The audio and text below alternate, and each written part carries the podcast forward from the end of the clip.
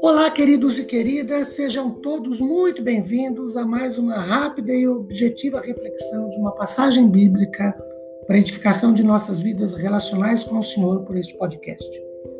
Meu nome é Ricardo Bresciani e eu sou pastor da Igreja Presbiteriana Filadélfia de Araraquara, situada na Avenida Doutor Leite de Moraes, 521, na Vila Xavier. É uma satisfação expor um trecho bíblico com todos vocês. Hoje, Efésios capítulo 1, versículos 7 e 8. O 7 começa dizendo assim: Nele temos a redenção pelo seu sangue e a remissão dos pecados, segundo a riqueza da sua graça. E o 8, que Deus derramou abundantemente sobre nós em toda a sabedoria e entendimento. Paulo inicia o verso 7 afirmando que o perdão dos nossos pecados nós o temos em Cristo. O que significa afirmar o seguinte: fora de Cristo não há perdão de Deus para pecado. Uma outra afirmação que Paulo faz também no versículo 7 é que, ah, com a frase de acordo com as riquezas da graça de Deus, nós podemos entender que o perdão dos pecados em Cristo é uma das maiores bênçãos que nós recebemos. E aí, Paulo emprega dois termos que diferem quanto à ideia que vem subjacente, mas virtualmente são permutáveis entre, em significado: redenção e remissão ou perdão. Primeiro, redenção. Redenção, queridos, é um termo que implica que alguém é escravo ou cativo e precisa ser resgatado ou precisa ser libertado. E a sua liberdade precisa ser paga. Redenção é, um, é o termo que significa comprar de volta, resgatar. Nos tempos bíblicos, era absolutamente possível comprar de volta uma pessoa que havia sido vendida como escravo. Do mesmo modo, queridos, Cristo, por meio de sua morte, comprou-nos, resgatou-nos da escravidão do pecado para Deus. O segundo termo, remissão ou perdão, implica que alguém agiu de forma imprópria em relação a outro, no caso o homem e Deus, e ao fazê-lo, incorreu em culpa que precisa ser coberta ou retirada. Denota libertar da escravidão através de pagamento também. Neste caso, o valor infinito do sangue vertido de Cristo é eficaz para remir os nossos pecados.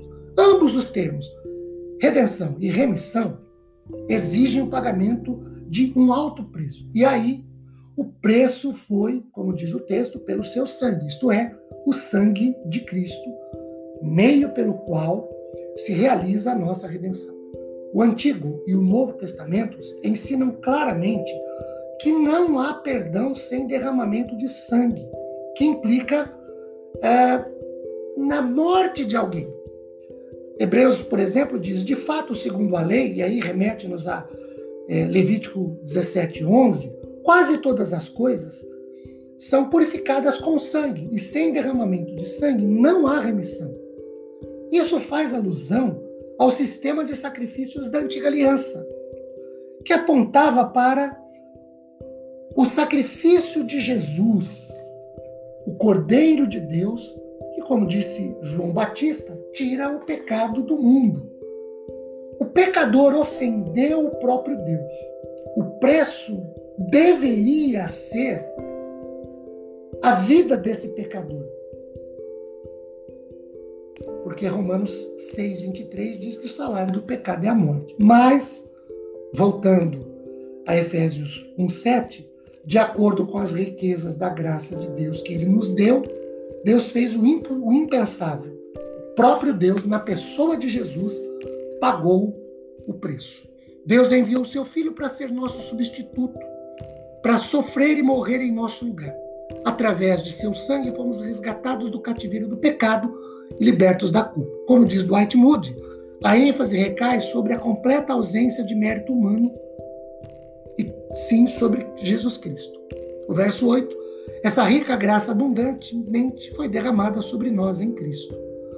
Queridos, que a graça de Deus, sua abundante bênção e misericórdia, se derrame abundantemente sobre as nossas vidas, que foram resgatadas e redimidas com a morte de Jesus Cristo pagando com seu sangue o preço da nossa do nosso resgate. Amém, queridos.